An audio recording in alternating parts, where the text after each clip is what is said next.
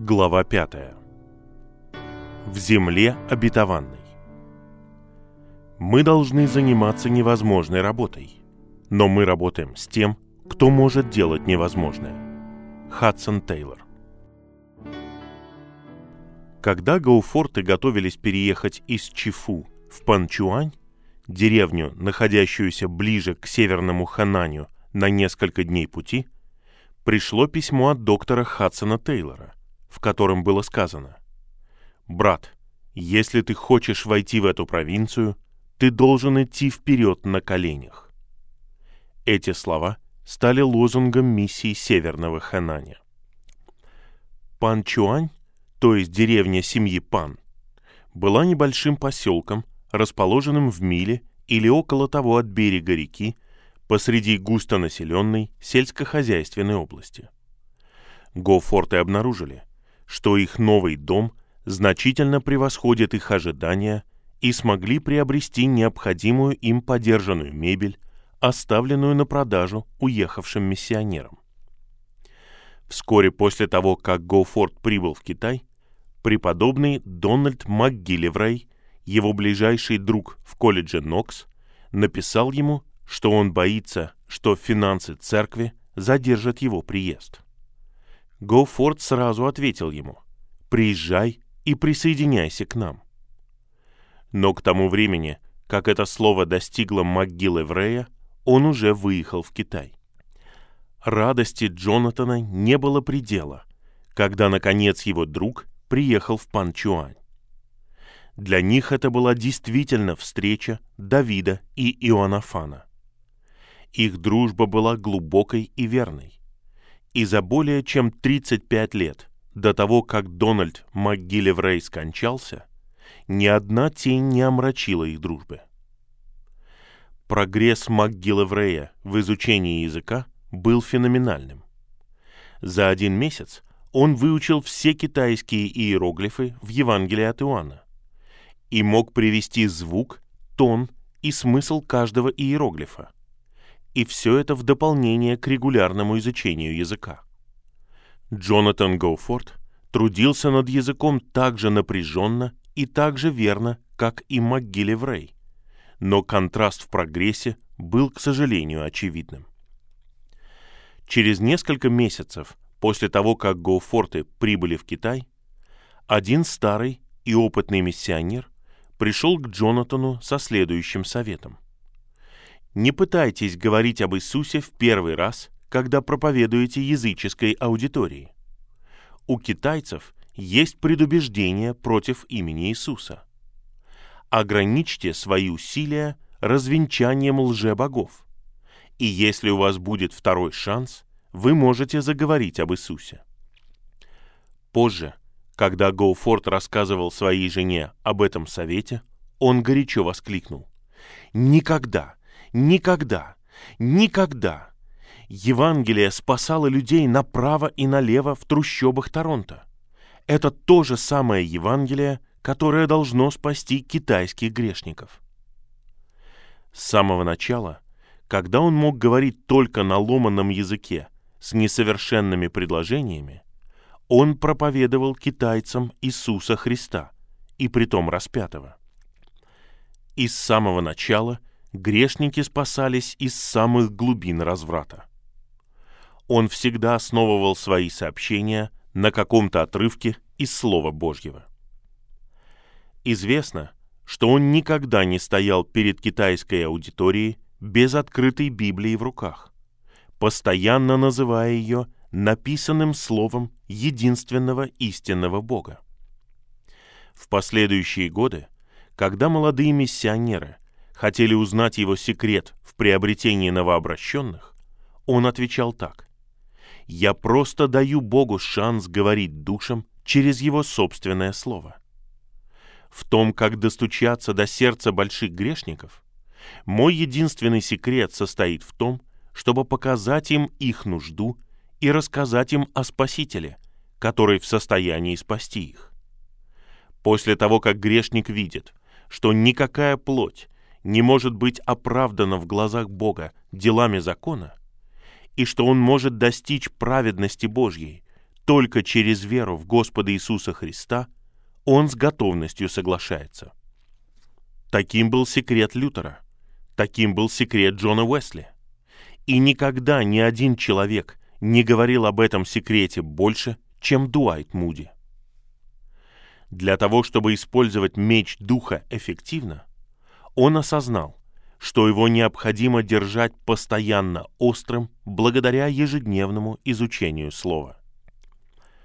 Весной 1889 года был найден китайский дом в Линчине, важном городе на реке Вэй, еще на 50 миль ближе к северному Хананю, нашей конечной цели. Господин МакГиллеврей поехал туда, чтобы наблюдать за ремонтом. И примерно в конце июля мы получили известие о том, что дом готов для приезда Гоуфортов. Погода начала становиться чрезвычайно жаркой а первое лето Гоуфорты провели в Чифу на берегу моря. Поэтому они ничего не знали о большой летней жаре внутреннего Китая. Они начали свое путешествие 4 июля, два дня небольшой джонкой до Линчина. Жара с раннего утра и до захода солнца на лодке была настолько сильной, что они едва могли дышать, если только вокруг них и над ними не развешивали полотна ткани, смоченные речной водой. Когда они прибыли в Линчин, жара достигла температуры выше 100 градусов. Примечание. По шкале Фаренгейта. Более 40 градусов по Цельсию. Примечание переводчика. Конец примечания. На окнах не было никаких сеток для защиты от мух, которые буквально кишели повсюду. Но хуже всего был тяжелый и тошнотворный странный запах, наполнявший воздух. Сначала мы посчитали, что он исходит от двора соседа, но запах становился все хуже. Позже мы обнаружили, что кули, носившие воду для цементного раствора, ради того, чтобы пройти на несколько шагов меньше, наполняли свои ведра из неописуемо грязного водоема поблизости – хотя чистая вода была совсем рядом. Среди рабочих вспыхнула дизентерия. Учитель господина МакГилла Врея заразился ей и скончался в течение нескольких дней. Тогда же заболела и маленькая Гертруда, первый драгоценный дар от Бога. Господин и госпожа Перкинс, женщина-врач, попросили Гоуфортов принести ребенка в свой дом в полумиле от них. Было сделано все, чтобы спасти жизнь ребенка. Но около полудня 24 июля она скончалась. Следующее письмо, написанное ее отцом друзьям на родине, говорит само за себя. Гертруда Мадлен умерла. Наша потеря ужасна. Но 24 июля она умерла всего лишь через шесть дней после того, как заболела дизентерией. Здесь нет кладбища для иностранцев. Поэтому я отвез ее тело на телеге в Панчуань за 50 миль. Китайскую службу провел миссионер. Затем четыре китайца вынесли грубый гроб, покрытый цветами, за стену деревни. Там, в вечерних сумерках, окруженные десятками наблюдающих, любопытных язычников, мы положили нашу дорогую дочь покоиться рядом с двумя другими драгоценными маленькими иностранцами, положенными там спать до нее. Никто, кроме тех, кто потерял драгоценное сокровище, не может понять наших чувств. Но потеря кажется еще больше, потому что мы далеко на чужбине. Все содействует ко благу. Господь замыслил забрать у нас нашу возлюбленную дочь. Мы молимся о том, чтобы эта потеря еще больше подготовила нас к тому, чтобы рассказывать этим погибающим миллионам о том, кто одержал победу над смертью.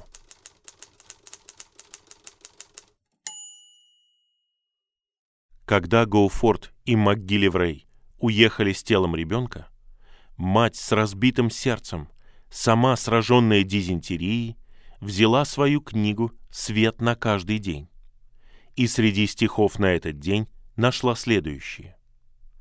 «Он Господь, что ему угодно, то да сотворит». Первая книга царств 3.18. «Господь дал, Господь и взял. Да будет имя Господня благословенно». Книга Иова 1.21. По возвращении после погребения Гоуфорд и МакГилливрей сразу же занялись интенсивным изучением языка. Языки всегда были лучшим предметом МакГилливрея и худшим предметом Гоуфорта во время учебы. Когда господин Гоуфорд проповедовал в часовне, китайцы часто показывали на господина МакГилливрея, говоря «Говори ты, а то мы не понимаем его», указывая при этом на Гоуфорта. Затем совершенно таинственным образом Господь совершил одно из своих чудес в ответ на молитву. Однажды, когда Джонатан собирался уйти в часовню, он сказал своей жене, «Если Господь не сотворит для меня чудо с этим языком, я боюсь, что я потерплю полный провал как миссионер». На мгновение на его лице отразилось, какое это горе будет для него. Затем, взяв Библию, он ушел. Два часа спустя он вернулся. «О, Роуз!» — воскликнул он. «Это было просто замечательно! Когда я начал говорить, все фразы и идиомы, которые всегда ускользали от меня, легко приходили мне на ум. Люди действительно просили меня не останавливаться, хотя Дональд уже встал, чтобы говорить. Я знаю, что хребет языка переломлен. Хвала Господу! Примерно через два месяца пришло письмо от господина Тейлинга, его бывшего соседа по комнате, все еще остававшегося в Нокс, в котором говорилось, что одним вечером после ужина несколько студентов решили встретиться в одной из классных комнат для молитвы только за Гоуфорта. В письме говорилось, что присутствие и сила Божья настолько ясно ощущались всеми на этом собрании, что все они были убеждены, что Гоуфорту, безусловно, была оказана какая-то помощь. Посмотрев в своем дневнике, господин Гоуфорт обнаружил, что молитвенное собрание студентов в Нокс совпало с описанным выше переживанием. Несколько лет спустя доктор Артур Смит, один из лучших ораторов и проницательнейших критиков устной речи, сказал господину Гоуфорту, «Откуда у вас такой стиль речи? Ни за что не меняйте его. Вас могут понять на большей территории, чем кого-либо из тех, кого я знаю». В декабре 1889 года из Канады прибыли три супружеские пары и две незамужние женщины. В тот же вечер властью Генеральной Ассамблеи Канады Джонатан Гоуфорд созвал и образовал первую пресвитерию Северного Ханания, хотя в этом поле еще не было никакого плацдарма. Одна из ловушек на пути молодого миссионера – это искушение растратить драгоценное время на второстепенные вещи, вместо того, чтобы смело заняться неизбежной трудной задачей регулярным изучением языка. Многие миссионеры прошли через свою миссионерскую карьеру, постоянно страдая от недостаточного знания письменного или устного языка из-за того, что они в свое время попали в эту ловушку. Следующая история иллюстрирует позицию Гоуфорта в этом вопросе. Среди молодых новобранцев, прибывших с родины, были господин и госпожа Икс. Господин Икс был человек с дипломом колледжа, сравнимый с достижениями МакГилла Врея, золотой медалист, прекрасный оратор и при этом умелый механик, особенно в том, что касается столярных работ. Когда жена Гоуфорта посещала госпожу Икс, она часто смотрела завистливыми глазами на многие умные приспособления, который X сделал для своей жены. Однажды она решила уговорить мужа сделать подобные вещи для нее. Она пришла к нему и сказала, «Джонатан, ты не мог бы оставить свою работу ненадолго и сделать несколько столярных изделий для меня, как господин Икс делает для своей жены?» «Моя дорогая Роуз», — ответил он, — «не проси меня об этом. Есть хорошие китайские плотники, которые могли бы сделать все, что ты хочешь, намного лучше, чем я, и они будут благодарны за работу. Кроме того, я решил никогда не тратить свое время на то, что могут сделать китайцы, поскольку моя работа состоит в том, чтобы проповедовать Евангелие или готовиться к проповеди Евангелия, которая спасет души. Итак, моя дорогая, найди лучшего плотника. Пусть он сделает все, что ты требуешь, а я буду платить по счетам. Тогда он лишь почти убедил ее. Но годы спустя она признала, что часто она благодарила Бога за то, что Бог дал ей мужа, который всегда ставил первые вещи на первое место. В течение двух лет штаб-квартира Гоуфортов оставалась в Линчине. За это время мужчины совершали поездки в Северный Хэнань, стремясь всеми средствами закрепиться там. Эти путешествия были настолько полны опасностей, что часто они переживали руку Господа в том, как Он спасал их в эти ранние дни. Однажды Гоуфорд и еще один евангелист наткнулись на своего рода ярмарку, где тысячи людей собрались вокруг сельского представления. Хотя они были в китайской одежде, толпа поняла, что они иностранцы, и погналась за ними – когда казалось, что надежды больше нет, внезапно сильный порыв ветра перевернул шатер. В одно мгновение иностранцы были забыты, и толпа бросилась к шатру. 19 декабря, после смерти маленькой Гертруды, в семье Гоуфортов появился прекрасный мальчик. Его назвали Дональд в честь МакГиллеврея, и его всегда называли Уи Дональд чтобы отличать его от Дональда МакГиллеврея. Гоуфорты переезжали в иностранный дом, в котором была веранда без перил. В то время, когда заносили вещи, и каждый был занят, Уи Дональд начал бегать по веранде и вокруг столбов. Прежде чем его смогли поймать, он упал вниз на землю, ударившись головой о цветочный горшок. Хотя у него не было никаких видимых повреждений, постепенно он начал терять контроль над своими конечностями. Его родители надеялись отвезти ребенка в Шанхай, как только спадет сильная жара. Но 25 июля, когда ему было 19 месяцев, он ушел и присоединился к большой группе других маленьких детей в славном мире. Уже во второй раз – господин Гоуфорд совершил поездку в Панчуань с останками своего драгоценного ребенка. И там Уи Дональд был положен рядом с могилой своей сестры на маленьком кладбище недалеко от здания миссии. Когда он вернулся, Гоуфорты стали готовиться к переезду в Хэнань. Как только большая жара начала спадать во второй половине августа, Гоуфорты со своим пятимесячным полом покинули Линчин и отправились в Чувон, их шестой дом. Наконец, они собирались жить и работать вместе в своем поле как семья. Город Чувон во всех отношениях был самым нежелательным местом для основания миссии. Сам город был не намного больше, чем несколько разбитых глиняных хижин. Окружающая местность была бедной опустошенный наводнениями и сожженный досуха засухой. Однако это был наш первый плацдарм в Северном Хэнане. Господин Гоуфорд смотрел на это место как на плацдарм для важного города Шанти, находившегося примерно в 30 милях к западу. Какое-то время повсюду можно было видеть мерзкие плакаты, изображающие ненавистных иностранцев. Китай казалось, становился все более и более нетерпимым к иностранцам. К югу, вдоль реки Янцзы, миссионеров изгнали из своих миссий, а те, кому не удалось убежать, были жестоко убиты.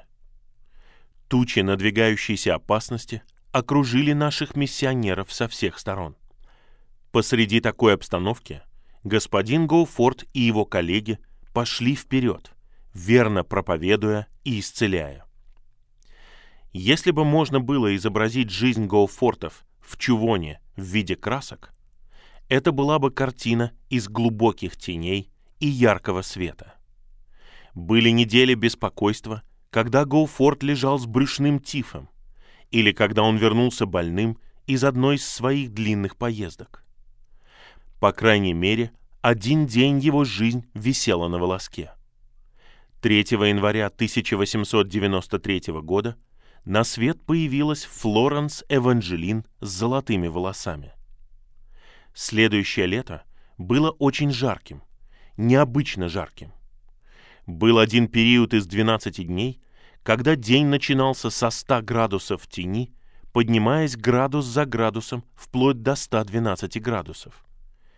Перелом наступил как раз вовремя, чтобы спасти жизнь маленького пола, лежащего на смертном одре от теплового удара.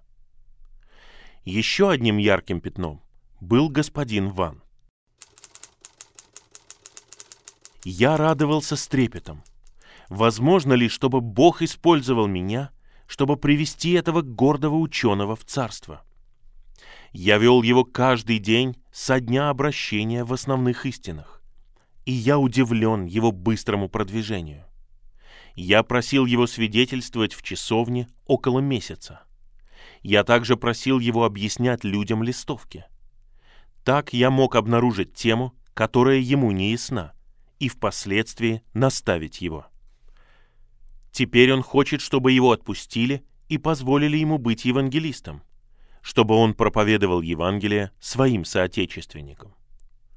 Для человека, которому 50, такое занятие сопряжено с большими трудностями. Китайские гостиницы без огня – это безрадостное место в зимнее время.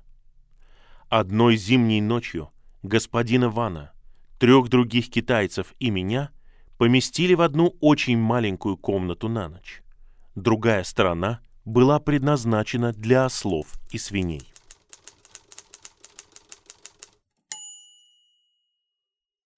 Ниже приводится пара выдержек из писем Гоуфорта в это время. В них видны яркие картины поездок. Однажды Вместе с двумя другими евангелистами я вошел в деревню и начал проповедовать. С самого начала люди начали издеваться надо мной и не хотели слушать. Я почувствовал, что ни за что не позволю дьяволу одержать победу. Поэтому я открыл Библию на Евангелие от Матфея, 10 главе, стихах 14 и 15, и прочитал о неповиновении, записанном там. А если кто не примет вас и не послушает слов ваших, то, выходя из дома или из города того, отрясите прах от ног ваших. Истинно говорю вам, отраднее будет земле Содомской и Гоморской в день суда, нежели городу тому. Пока я продолжал объяснять им это, на толпу, казалось, напал великий страх, и несколько человек сказали, «Прости нас, мы грубо вели себя. Если хочешь, говори. Мы будем слушать. Я продолжил говорить и обнаружил, что они слушают очень внимательно. Когда мы уезжали, они радушно пригласили нас вернуться. Возможно, вам будет интересно узнать, как я передвигаюсь по стране. Меня ужасает лень моих китайских помощников. Я уже насмотрелся на нее — если иностранец едет на чем-то, его китайский брат также ожидает, что он будет ехать на чем-то. Возможно, этот китаец никогда не мог позволить себе передвигаться на чем-либо до того, как он пришел к вам. Но стоит ему вступить в миссионерскую работу, как он считает, что ему не подобает ходить пешком. Чтобы противостать этой врожденной гордости и распять ее, я решил ходить пешком. я купил тачку за 4 доллара и примерно за 15 центов в день нанял человека, который будет возить ее. Я не позволяю себе ездить на этой тачке и не предоставляю такой роскоши китайцам. Тачка предназначена для книг и багажа, а не для миссионеров. Мои расходы, включающие в себя также оплату человека, везущего тачку, составили 24 цента в день в течение 33 дней, пока я был в поездке минувшей осенью. Пока я продолжаю использовать тачку, мои ежедневные расходы не превышают 35 центов. Теперь я убежден, что если ходить пешком, работа удается мне гораздо лучше. Помощники намекнули мне, что есть более превосходный способ, а именно если каждый будет ездить на осле. Но я ответил, что наш господин редко пользовался такой роскошью, поэтому они смирились с неизбежным.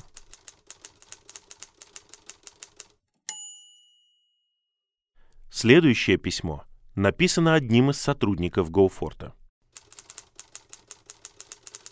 Доктор Гоуфорт, хотя и не был спортсменом, был отличным ходаком и во время поездок проходил большое расстояние пешком. Мы выходили на рассвете и проходили пять или шесть миль до завтрака. По мере того, как мы шли, мы посещали христиан. Мы шли до полудня, а потом снова до вечера. Меня поражало, что везде в дороге, если кто-то шел с нами по пути, на улицах деревни, где мы обедали, и в гостинице, где мы останавливались на ночь, господин Гоуфорд всегда брал на себя инициативу и проповедовал Евангелие тем, кто был готов слушать. В конце дня мы приходили усталыми и со стертыми ногами в гостиницу, и вокруг нас собиралась толпа. В то время как китайские помощники пили горячую воду или отдыхали, господин Гоуфорд был на ногах, проповедуя Евангелие толпе. Примерно через полтора часа или около того он давал слово одному из китайцев, а сам отдыхал. Это одно из моих самых ранних впечатлений о нем. Он всегда был в работе и всегда работал первым.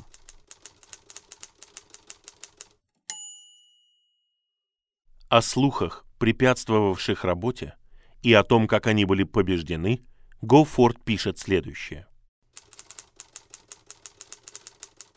В начале 1893 года вокруг нас, как чума, начали расти порочные слухи. Главным из них был старый слух о сердцах и глазах детей. Китайцы признают, что иностранные врачи своими лекарствами способны замечательно лечить людей. Их теория такова, что подобное эффективное средство должно иметь в своем составе что-то очень драгоценное. А что может быть драгоценней, чем сердца и глаза детей? Они утверждают, что мы похищаем маленьких детей и вырезаем у них глаза и сердца для изготовления наших лекарств. Люди слышали, будто кто-то видел, что в иностранных кварталах разгружают полные лодки детей. Они утверждали, что господин Джоу, наш главный новообращенный, был вожаком, и что он ради нас управлял всеми нищими. Каждому нищему якобы платили 5 центов в день и 5 долларов за голову каждого доставленного нам ребенка. Они требовали убить господина Джоу и сравнять его дом с землей. По всей стране были расклеены плакаты с самыми ужасными словами о нас, призывавшие владельцев гостиниц не предоставлять ночлег никому из иностранцев. Мы не могли терпеть подобного. Мы срывали плакаты везде, где находили. Но иногда это приходилось делать, преодолевая противодействие. Все это, а также другие жалобы, мы представили британскому министру в Пекине. Он воспринял это серьезно и сразу же потребовал у высших китайских властей чтобы они положили конец поношению миссионеров, иначе это может привести к резне.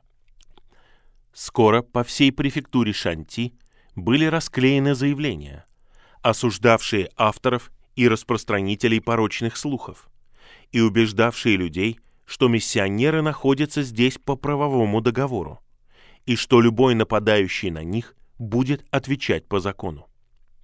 Сразу же, как по мановению волшебной палочки, атмосфера прояснилась, и все переменилось в нашу пользу.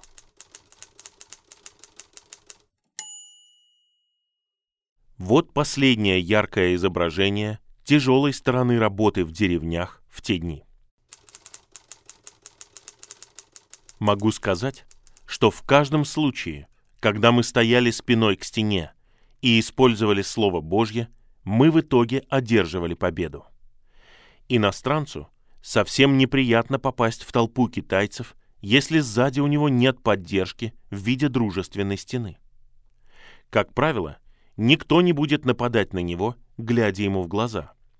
Толчки и удары всегда приходят от человека, стоящего у тебя за спиной. Миссионер оборачивается, чтобы протестовать против такой грубости, но все выглядят невинно. И тут его незащищенная спина оказывается под большим нападением. Несколько раз я выбирался из такой толпы под градом камней и кирпичей.